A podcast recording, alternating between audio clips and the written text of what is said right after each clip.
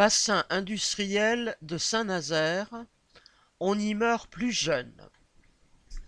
Saint-Nazaire et l'estuaire de la Loire constituent un bassin industriel comprenant de fortes concentrations ouvrières dans l'aéronautique, la construction navale, les ports et docks, la chimie ou l'agroalimentaire.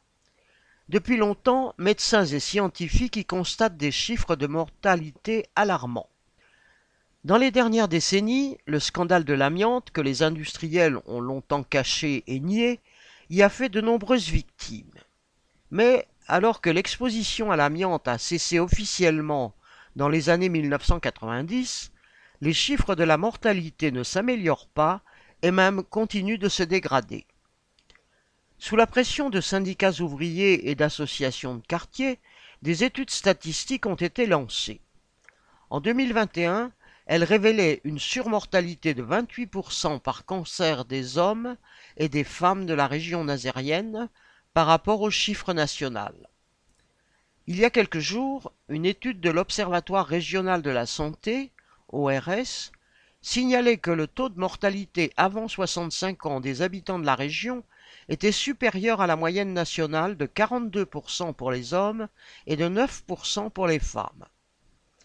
Les pouvoirs publics, qui ne peuvent pas contester ces chiffres, se disent incapables de les expliquer, sauf en évoquant le tabagisme et l'alcoolisme, alors même qu'ils sont dans l'impossibilité de le démontrer par une comparaison avec les chiffres nationaux. Par contre, personne ne peut ignorer que des entreprises comme Airbus, Chantier de l'Atlantique, Total, Cargill ou Yara et leurs sous-traitants sont d'importants émetteurs de polluants tels que les fumées de soudure, les particules fines et ultrafines, les métaux lourds, chrome 6, nickel, les solvants, les composés organiques volatiles, la silice cristalline, l'ammoniac, les pesticides, ou les raticides.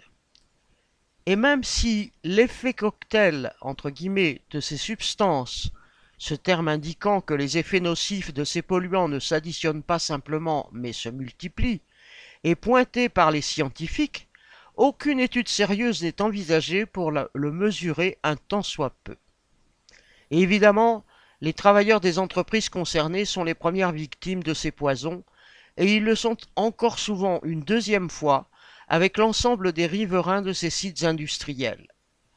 Et cela alors même que, contrairement à des régions en cuvette comme celle de Grenoble ou de Toulouse, l'estuaire de la Loire est soumis aux vents de l'océan Atlantique qui balaient régulièrement l'atmosphère. Alors, faute de pouvoir étudier de près ces sources évidentes de pollution, l'ORS avait demandé aux industriels locaux de fournir des renseignements sur leurs potentielles émissions de polluants. Mais bien que les patrons concernés aient pu, sans contrôle, affirmer ce qu'ils voulaient, même pas la moitié d'entre eux ont daigné répondre à ces questions. Ce qui n'empêche pas la préfecture de Loire-Atlantique de renchérir et rechigner en affirmant que les 150 000 euros qu'aurait coûté cette étude encore très fragmentaire, c'est vraiment beaucoup. Alors même qu'au regard des profits de ces entreprises, pour peu qu'elles y aient contribué, cela ne représente qu'une goutte de mazout correspondant Hello.